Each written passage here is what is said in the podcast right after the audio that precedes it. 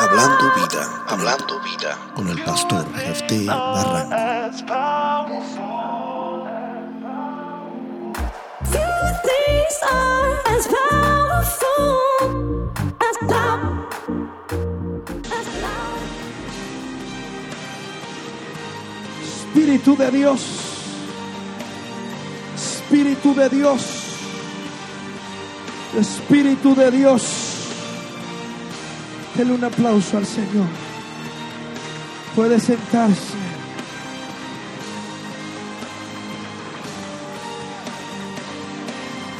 Préndame la luz. Mire. Déjeme decirle una cosa. Yo ni la palabra voy a leer. Siéntase mal conmigo después de aquí, tiene todo derecho. Yo no creo en hombres de Dios que no adoren.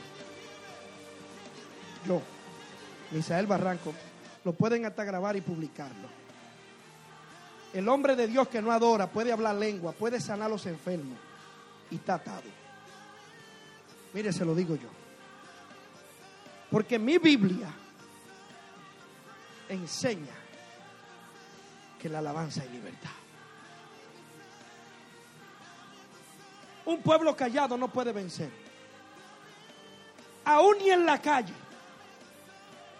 Aún ni en la calle. Los pleitos se armaban. Primero se armaba un rebú, un grito y una voceadera. Y se desapartaba todo el mundo. Y el que quedaba era que iba a pelear. Aún el diablo, si usted no lo sabe, cuando celebra la noche de Halloween, o esa semana que van a celebrar eso. Que el centro de eso, si usted no lo sabía, es Haití. Si usted no lo sabe, yo sé lo que es eso. Porque yo dije, yo necesito investigar qué es lo que pasa. Aviones de toda parte del mundo llegan a ese aeropuerto. Todos los brujos del mundo se concentran ahí. Y el diablo asigna cuatro combos de palo que él lo elige. Y tienen que tocar 24 horas cada grupo la semana entera. Y el que se calle, el diablo lo mata delante de ellos. Oiga bien. Y nosotros vivimos como moquitos delante de la presencia de Dios. David entendió el secreto. David había aprendido a adorar. David desarrolló su adoración en el desierto. David desarrolló la adoración pastoreando las ovejas. ¿Qué sabía David de pelear? David adquiere un reinado. ¿Usted sabe por qué? Fue por la adoración. Porque Dios necesitaba levantar un pueblo que adorara para Dios manifestarse. Porque Dios no se manifiesta, si usted no lo sabe, lea la Biblia bien. Dios no se manifiesta nada más con la alabanza. Era tan famosa la alabanza del pueblo que cuando, bájame un poquito la canción, era tan famosa la, la alabanza del pueblo. Y quiero que tome nota en esto. Quiero que tome nota en esto.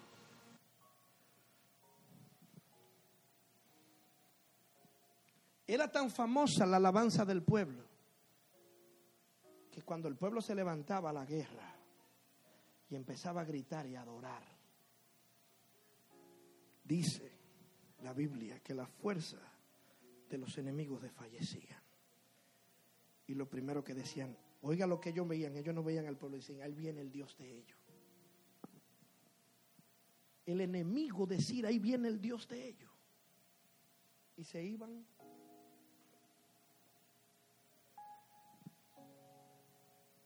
El pueblo registra la Biblia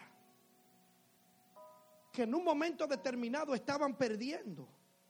Y vino el arca del pacto que la trajeron los sacerdotes, hicieron tanta bulla que la tierra tembló. Porque llegaba el Dios de la salvación. Hoy nosotros ni nos movemos ante la presencia de Dios. La presencia de Dios viene de un vocabulario shehía, que quiere decir descanso. La presencia de Dios se trae descanso al afán de tu vida, a la pereza de tu vida. La presencia de Dios aleja tus enemigos y al lado tuyo. David no tan solo había adquirido un reinado, David se propuso en su corazón que ese reino adorara a Dios. que levantara altar a Jehová. Es tanto que David fue a comprar la era de lo que era la era de Nacor. Y después le llamaron la era de David. Porque en ese lugar se había levantado altar a Jehová. Y David quería revivir esos altares. David quería ir a adorar a donde se adoraba antes. Nosotros hoy no queremos adorar como se adoraba antes. Hoy nosotros queremos tener una adoración light, una adoración bajo en grasa, una adoración que no engorda, una adoración muy suavecita. Tal vez le tenemos miedo al diablo, porque ciertamente cuando tú adores como tú desatar un avipero, pero es ahí que se pone bueno. Porque ahí es cuando tú tienes el gallo tuyo preparado para pelear con el gallo contrario. Dios está en león y voy a hacer este paréntesis. Este era el mensaje que yo iba a predicar sobre el arca del pacto. El arca del pacto, Dios es tan león que permite que se roben el arca del pacto. Los filisteos se la llevan. Los filisteos tienen su gallo al dios Dagón en un templo y meten el arca de Dios al lado de ese gallo. Y dice Dios, pero tú no, es tu pleitecito fácil. Yo le tengo dos a ese. Ni siquiera yo voy a pelear. Yo le tengo dos a ese. Aquellos dos ángeles que cuidaban el arca, que estaban representados aquellos querubines. Y dice la Biblia que pasó la noche. Y al primer día, ¿qué pasó con Dagón? Dagón tenía los pies cortados. Aquí hay problema. Le pegan los pies a Dagón y lo paran de nuevo. La siguiente noche estaba Dagón decapitado, no tan solo eso, y postrado, dice la Biblia, frente al arca. Hasta ese tiene que adorarme. Usted no sabe que hasta el diablo tiene que rendirle adoración a Dios. ¿Usted quiere que se lo diga en la Biblia? Está Jesús en el desierto. El último round que le tira el diablo. Mira, si te postras y me adores, me adoraré, yo te voy a dar todos los reinos de la tierra. Y le dijo Jesús al diablo, al Señor, tu Dios, solo a Él se servirá y se adorará. Jesús le recordó también, aparte de que Dios mío, es Dios tuyo. David no se propuso, David se ent- entendió que el arca había sido devuelta donde Abinadab. David dijo, tengo un reino que adora. Estoy en una congregación donde se adora a Dios. Estoy en un pueblo donde se adora a Dios. Pero hay algo que falta en mí para yo adorar. Diga, hay algo que te falta a ti para adorar. ¿Qué es lo que te falta? ¿Qué es lo que te falta a ti para adorar? ¿Qué es lo que tú necesitas ver? ¿Qué tú necesitas que se manifieste para tú rendirle una adoración a Dios? Tú te sientes Superman, super papá, felicidad de los padres. Tú te sientes un superhéroe. Tú sientes que no necesitas decirle nada a Dios. O tú me dices, no, pastor, que la intimidad que yo lo hago. Déjese de esa historia, no me haga historia de chocolate. Que si usted no es capaz de adorar a Dios en público, en la intimidad, ni sueño le da.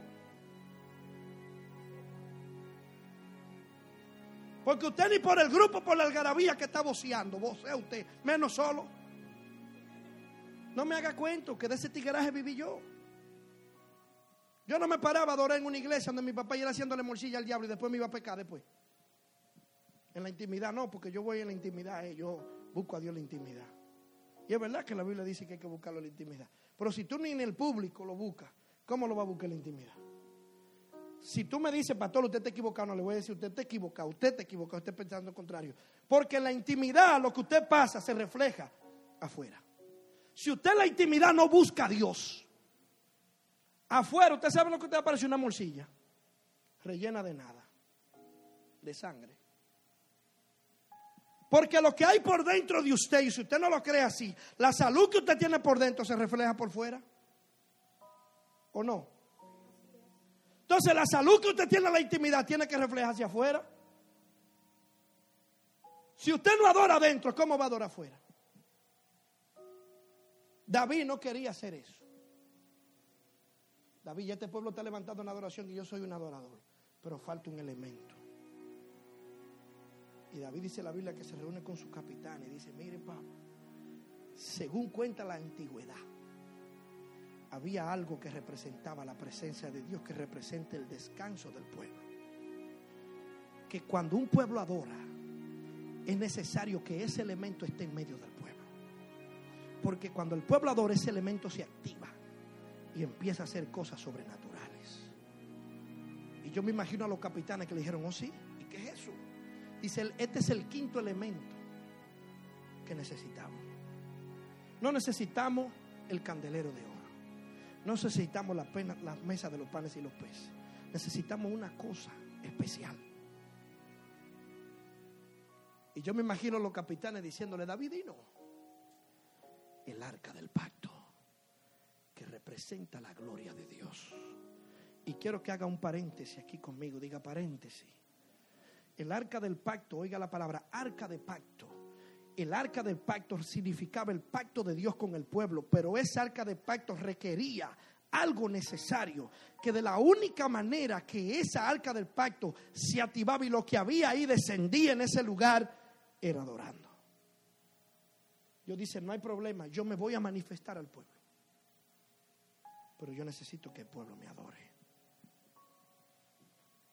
De lo contrario, yo no me puedo manifestar en tu casa, Alberto, en la tuya, ni, en la tuya. Hoy nosotros somos el arca del pacto moviéndonos. Dios tiene pacto con nosotros, pero ¿cómo Dios se manifiesta a tu vida si tú no adoras? ¿Cómo puede Dios manifestarse en tu casa, en tus finanzas, con tus hijos si tú no adoras? ¿Cómo puede Dios manifestar su poder, encaminarte en el ministerio si tú no adoras? ¿Cómo puede Dios darte un reino poderoso si tú no adoras? David dice, tenemos que buscar eso. Tenemos que buscar la presencia de Dios. No nos basta con la gloria que estamos sintiendo. No nos basta con la presencia del Espíritu Santo. Queremos la presencia de Dios. Y le dicen los capitanes, ¿qué vamos a hacer, mi señor rey? Vamos a buscar la, vamos a buscar la gloria donde se meta.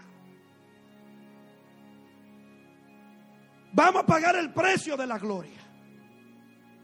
Vamos a pagar el precio del descanso. Y David se manda a buscarla. 21 años tenía el arca en la casa de Abinadá, donde no pasaba nada porque lo que la atendían eran guachimanes, con una escopeta. Lo de ellos era dormir, tener su turno, echar su dormir al lado del arca y mana, que no se la robaran. Muchos de nosotros tienen la presencia de Dios así y creemos que somos guachimanes de la presencia. Usted me dirá, ¿cómo es eso, pastor? Pregúntame, ¿cómo es eso? Son aquella gente, esos superhéroes, esos superevangelistas, esos superministros de Dios, esa super gente que se cree muy fuerte, que sabe más Biblia que todo el mundo, con la Biblia bajo el brazo, dándole grajo. Mire, y andan con la paloma del Espíritu Santo haciéndole pupú el- aquí, mire, en los hombros. Y andan, ¡hum! parecen avinagrados que comían limón así. ¡hum! No, yo no voy a adorar con este grupo de impíos. Esta gente no saben adorar, yo adoro tranquilo allí. Y andan así, esos son guachimanes de la presencia de Dios. Esos cuidan tanto la presencia de Dios que no quieren ni tocarse ni untarse con los otros, con los gentiles, porque son judíos. No se quieren juntar con nosotros los gentiles, lo que estamos aprendiendo. Esos son guachimanes de la presencia de Dios. David dijo, vamos a buscar el arca donde esos guachimanes. Y cogían para allá. Abinadá se enteró de eso. No puede decir nada porque es el rey que va a buscarla. El comando. Le tiran los SWAT, cercan el área. Está todo asegurado. Dice, sí, tráigame unos bueyes nuevecitos. Y una carreta nueva, fabríquenme la nítida. Que vamos a montar el arca del pacto de Dios. David ignoraba que la presencia de Dios no se le puede dar a otro a cargar. David ignoraba que la presencia de Dios la puedes llevar tú y porque la lleve tú yo la tengo. David ignoraba que la presencia de Dios porque la carguen dos o tres, tú también estás en el grupo. Y la montan en los bueyes. bueyes van ahí. No pasa nada. Pero uno que le llaman Pereusa dice que se iban a caer, los bueyes rebalaban. Y agarró el arca y la presencia de Dios lo mató. David dijo, ay, pero esto representa tranquilidad y mató uno. Aquí hay un problema.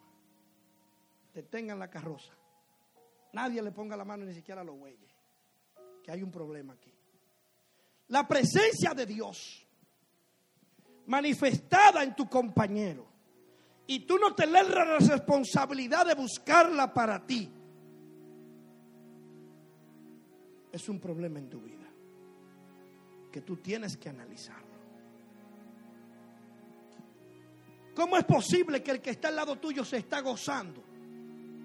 Y tú no eres capaz ni siquiera de invocar la presencia de Dios para que a ti te caiga también. ¿Cómo es posible eso, Jessica? David dice, dejen eso ahí. Obedón, hombre sabio de la, de la tribu de Coa, los coatitas, la gente que cantaba. Está bien, llévenmela a la casita mía, al rancho mío. Es de palo, mitad palo, mitad zinc. Ni ventana tiene, ni cielo raso, y el está pichado. Llévenmela ahí, no se preocupe. Que ese cajón que ustedes le tienen miedo, llévenmelo allí. Obedón, hombre sabio, adorador por naturaleza.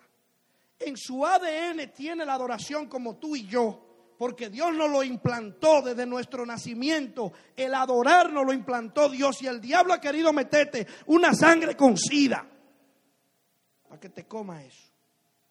Obedón dice, en mí no te esa sangre con sida, como la de esto. Ni yo me creo Superman. Mándeme esa cosita allí. Y dice la Biblia que Obedón empezó a ser bendecido. Y toda su familia. Oiga bien por la adoración de Obedón. No él, sino todas las casas de su, de su familia. ¿Tú sabes por qué? Porque Obedón entendía que había que adorar para que la gloria y la presencia de Dios se activara en ese lugar. ¿Tú estás pasando crisis? Adora. ¿Tú estás enfermo? Adora. Pregúntale al que está a tu lado, ¿qué es lo que te pasa a ti? Dile, ¿qué es lo que te pasa a ti? Lo que sea que esté pasando, adora. Dile, ¿por qué tú no adoras? Dile.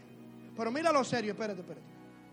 Mira serio bien a la cara, a los ojos, al que está al lado tuyo, han volado. Dile, oye bien lo que te voy a decir. Esto es serio lo que el pastor está diciendo hoy. Hoy tiene Edo al que desatase este pueblo en adoración. Ya está bueno.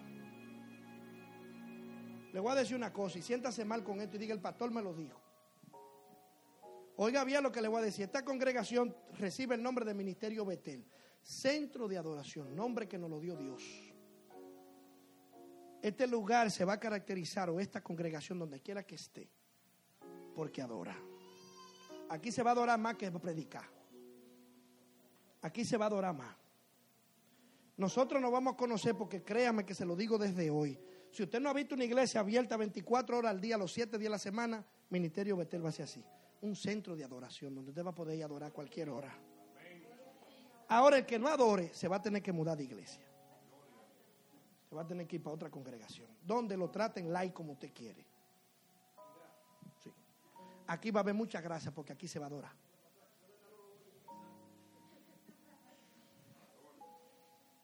Aquí hay que adorar. Ahora, mira que está a su lado, serio, mírenlo. Mírelo serio, diga, ¿por qué tú no adoras? Respóndele. Ahora pregúntele el otro para atrás, ¿por qué tú no adoras? Pregúntele que esto es serio, no se ría. Esto es serio. Lee, ¿por qué usted no adora? Respóndale. Respóndale ahí a, a Fray. Lee no quiere, Lee está serio. David, Obedón, oiga aquí. Entonces Obedón está activando la presencia de Dios y se ha hecho un boom. Lo tiran por WhatsApp, lo tiran por Facebook, le graban un video, va a la cámara de televisión, lo transmiten live. Una mira, una cosa terrible lo que está pasando en la casa de Obedón. Pero Obedón cierra la puerta de Sin y dice, nadie puede ver lo que pasa aquí. Y nada más se ve el fuego cuando cae. Y cada vez que ese fuego se manifiesta aparecen las bendiciones. Y todo se tranquiliza. Ese fuego y esa presencia es tan terrible que Moisés le decía a Dios, oiga Moisés, le decía a Dios, levántate, oh Jehová, y búscale descanso a este pueblo. Y dice la Biblia que la presencia de Dios se levantaba y se iban. El arca del pacto con los sacerdotes y donde la nube, ahí se paraban. Ahí ni los animales fieros pisaban por ahí. Era tan bárbara la presencia de Dios. Oigan, entonces, señores, que dice la Biblia en Corintios que ni su ropa ni su calzado se desgastaron. ¿Usted sabe lo que usted darle una orden, una ropa que mantenga su color? Por más que usted la lave. Como que usted la acaba de sacar de la tienda. Dice la Biblia que ni su ropa ni su calzado se desgastaron. Oiga lo que era la presencia de Dios. David había escuchado todos esos cuentos. Obedón, su familia se lo había transmitido. Ya en la casa de Obedón, la casa ya no iba a ser de sin más, iba a ser de blo, iba a tener plato, dos niveles. Y la de sus hijos también. Iban a tener el mejor caballo del momento. Iban a tener la mejor carreta con la goma más chula. Porque la presencia de Dios llegó. No había enfermedad en ese lugar. Porque la presencia de Dios llegó. Cuando la presencia de Dios llega a tu casa, ni la enfermedad la toca, no la toca la crisis, no la toca el diablo. El diablo no puede meterse. Porque el diablo dice, si me meto ahí van a adorar y me van a sacar. De mala manera. David dijo, vino un chimoso. Señor rey,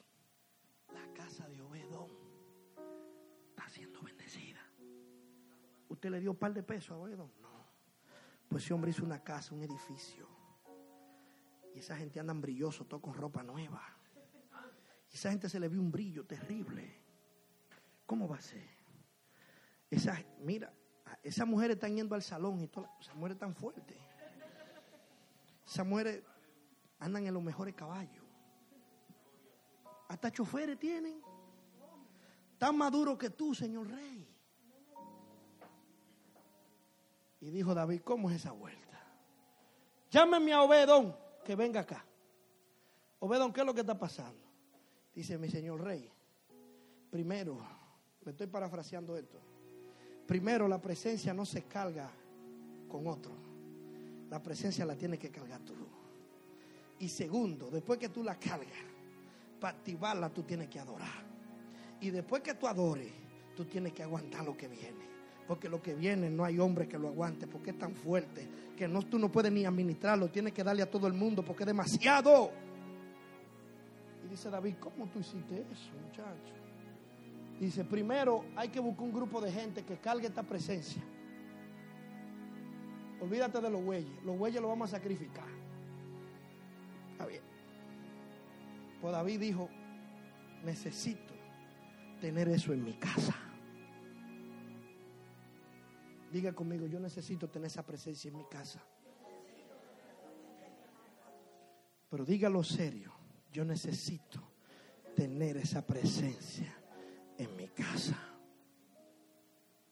Yo necesito tener una, la gloria de Dios en mi casa. Y si usted no la necesita, no se preocupe. Usted se lo pierde y Jehová se lo ahorra. Jehová se lo ahorra. Hay gente que no la quiere.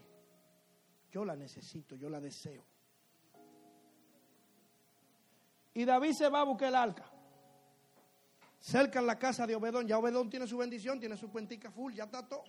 Obedón dice, no importa, porque a donde tú la pongas, yo voy a adorar y va, se va a activar y yo voy a recibir. No importa donde Dios se vaya, no importa en el lugar donde tú estés, no importa en el país donde tú estés. Cuando tú te hinques a adorar, la bendición de Dios se va a manifestar en ese lugar. Tú sabes, algo que le voy a decir. Cuando tú eres bendición, te lo digo por mi caso. Edward sabe que no me deja mentir. Y mi esposa. En el lugar donde yo laboro, a mí no me pagan bien por la cara bonita que yo tengo. Ni porque yo me muevo mucho y, y hago mucha venta, no. Dios provoca que su bendición haga que el diablo se despoje de lo que tiene y me lo dé a mí. Porque cuando yo piso ese lugar, mire, le voy a poner este ejemplo esta semana, se lo dije a mi esposa. Esta semana se vendieron cuatro carros. Pregunte quién quién vendió esos cuatro carros. Los otros vendedores se fueron con la lengua. Hubo uno que me dijo, dame que sea 50 pesos. Digo, no. Porque tú lo que te lo vayas a beber ahorita para de fiesta. Lo mío no es para eso. Si yo me dijera que tú te lo vas a comer, yo te lo doy. Pues tú ahorita te vas de bonche y sales por WhatsApp, papá, por Instagram ahí que te lo bebiste. De los 50 que yo sudé, te lo vas a beber tú. ¿Qué le estoy diciendo con eso? El agente de bendición donde estoy yo soy, donde yo trabajo soy yo. Usted tiene que convertirse en el agente de bendición donde usted trabaja. Que el diablo entienda que lo que está ahí y lo que llega a ese lugar es por usted. Usted mismo no está claro en su trabajo. Usted mismo está turbio. Usted mismo ni sabe. Yo siempre le he dicho a usted, y no es que mala costumbre, porque hay que dar gracias a Dios por todo. Pero yo siempre he dicho, un día me encontré yo, yo le he contado esto con un impío, de esos impíos criticadores. Y me dice, entonces tú no vas a darle gracias a Dios por la comida. Digo, bueno, un momento ahí. Alto ahí. Quien tiene que darle gracias a Dios por lo que se va a comer es tú. Me dice, ¿y por qué? Digo, porque tú no sabes cómo eso llegó ahí. Tú no estás autorizado a comerte eso. Yo sí. Porque ese arroz es de la gloria de mi papá. Esa carne es de la gloria de mi papá. Ese sazón, todo eso es de la gloria de mi papá, lo que mi papá creó. Por lo tanto, yo como soy hijo de él, yo estoy autorizado a comerme eso y todo lo que hay aquí.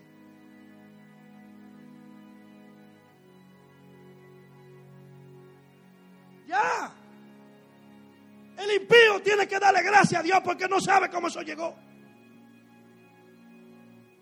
A mí está supuesto a llegarme eso y más lo que yo quiera. Sin ningún problema. ¿Tú sabes por qué? Porque yo soy hijo del Altísimo y la presencia anda conmigo. Y donde yo piso tengo que ser bendición. Y el diablo tiene que ponerse hasta la disposición mía. Pero el que no adora, el diablo no. El diablo dice, pues este es amigo mío. Este es de lo mío. Este de lo que va a buscar me va a dar a mí. El diablo te tiene a ti de jarana buscando para los dos. Para él y para ti. Busca para ti y dame un ching a mí. David dice, no. Vamos a buscarnos el cajón ese. Y se lo llevan. Y lo cargan. Y dice la Biblia que daban siete, seis pasos. Y al séptimo paso quemaban sacrificaban. Dicen por ahí los estudiadores que un promedio de casi 260 bueyes se sacrificaron de ahí al arca, hasta el patio de la casa de David. Oiga bien, ¿usted sabe lo que casi 260 bueyes? Matarlo. Era David sazonando la presencia. Porque David sabía que de que eso llegara a su casa, no iba a haber problema, no tan solo en su casa, sino en su reino. Dice la Biblia que David puso, oiga, y lo deseoso que estaba Dios. Porque Dios habló con David. Dios le dijo a David, mira, ya estoy harto de morar en tienda. Necesito que me hagan una casa. Ya Dios está cansado de andarte rondando y que tú no le hagas casa en ti para que Él pose. Nadie está entendiendo lo que yo le estoy diciendo, Jessica. Dios está cansado de dar dando vuelta del lado tuyo. Lo quito porque tú le abras las puertas para Él posar contigo y que tú le adores. ¿Qué es lo que somos nosotros la noche? Hay gente que lo que son es sarcófago, tanque de basura. Que lo que tienen es Varsovia. ¿Usted sabe lo que es la Varsovia? La agüita, la basura, lo que más hiede. Gente que no quiere que la presencia de Dios pose en ellos, porque tienen cosas en su vida que no quiere que salgan. Aman otras cosas más que a Dios. David dijo, yo no amo más nada que a Dios. Ese es de lo mío. Es casa. Ven, camina, vamos para allí, para el patio mío. En el patio su casa él la puso. No podía ponerla más cerca porque no cabía. En el patio. Y dice la Biblia que cuando David trajo el arca, dice que se trancó. Dijo, nadie se meta. Espérenme afuera. Que yo voy a ver qué es lo que pasa aquí. Yo me imagino, yo le dije, Señor, y ya voy terminando. Yo le dije, Señor, dime qué hizo David ahí adentro. Y Dios me dijo, te voy a responder con esta pregunta. ¿Qué tú haces frente a mi presencia? Digo, adorar. Eso hizo David. Ahí estábamos David y yo nada más. Él me dijo, yo le dije. Él me habló, yo le hablé. Él me invocó, yo le respondí. Algo que registra el Salmo 91, salmo que se lo atribuyen a Moisés, porque fue el único hombre que conoció el abrigo del Altísimo.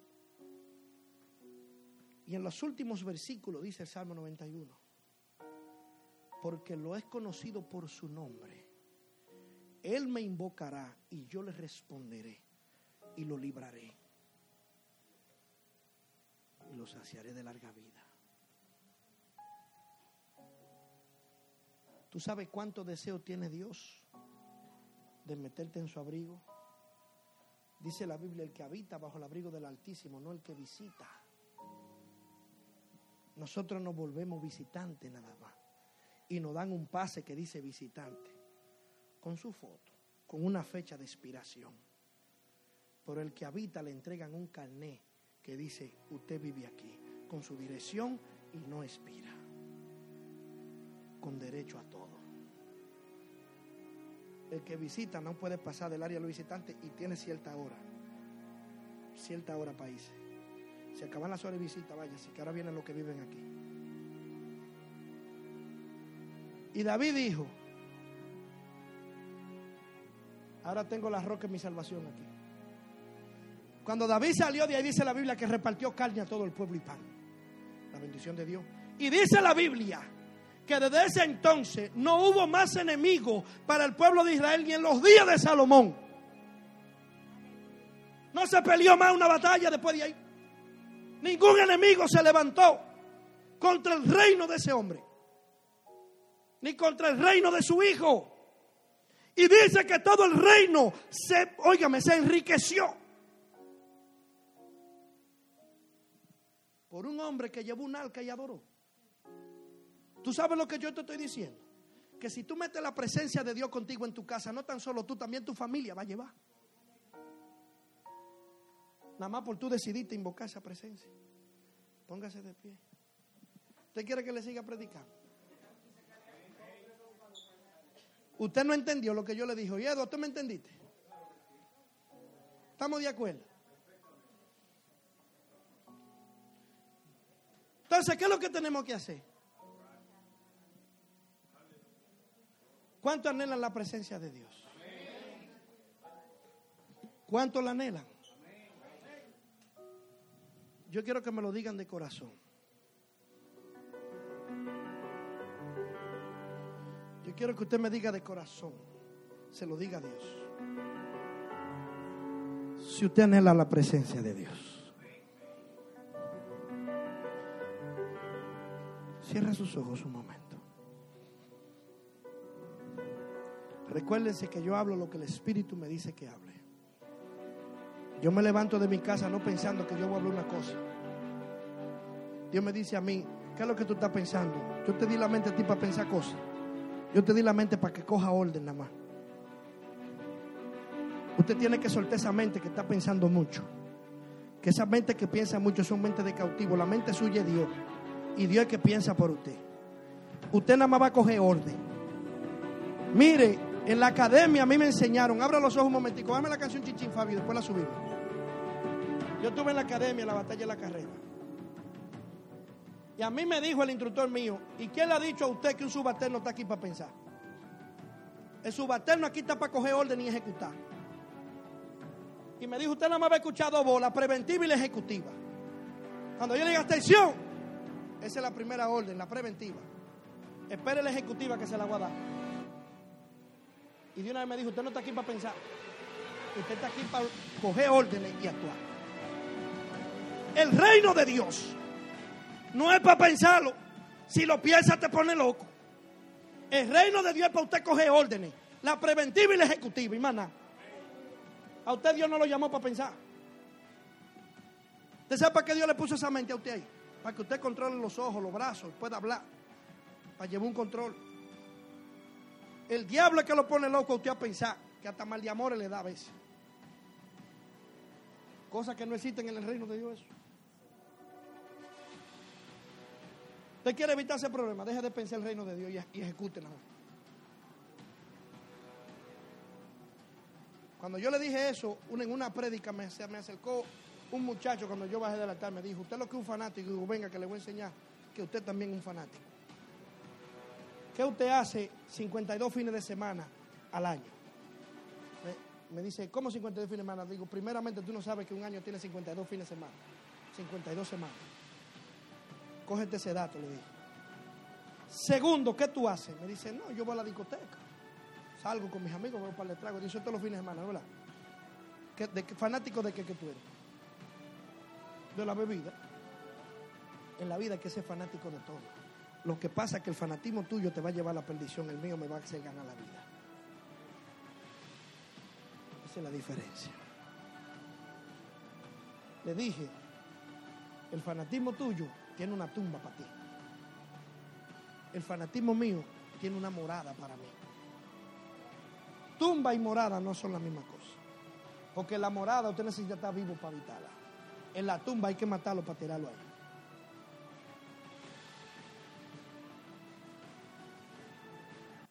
¿Cuántos quieren la presencia de Dios? Súbame la- esa canción un poquito. Mire, hasta Los Ángeles anhelan la presencia de Él. Se gozan de estar en el cielo. Yo recuerdo en una revelación,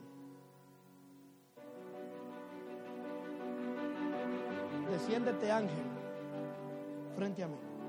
Cae arrodillado y quedamos cabeza con cabeza. Él está arrodillado, yo estoy parado, yo tengo casi seis pies.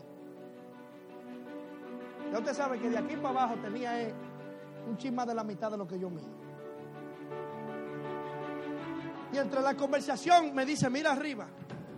Y yo veo muchas estrellas fugaces, como estrellas fugaces. Me digo, ¿y qué es eso? Me dice, esos son ángeles. Digo, ¿y por qué ellos hacen eso? Dice, están contentos. Y le digo, ¿y por qué? Me dice él, porque Cristo viene. Mira la estrella del centro donde viene descendiendo. Ellos estaban contentos porque Cristo venía. Usted no sabe que cuando Cristo resucitó hicieron una fiesta. Resucitó el portador de la presencia que se la iba a dar a la tierra. Iba, se, se iba a armar una explosión en la tierra. El pueblo de Dios iba a conocer la presencia de Dios. Ya iba a estar accesible para todo el mundo. Los ángeles dijeron, ahora nos van a invocar y vamos a ir a servir y vamos a ir a ayudar a este pueblo. No, no, no, no, no, usted no está entendiendo lo que yo le estoy diciendo a usted. Usted no sabe que los ángeles estaban contentos por venir a servir aquí.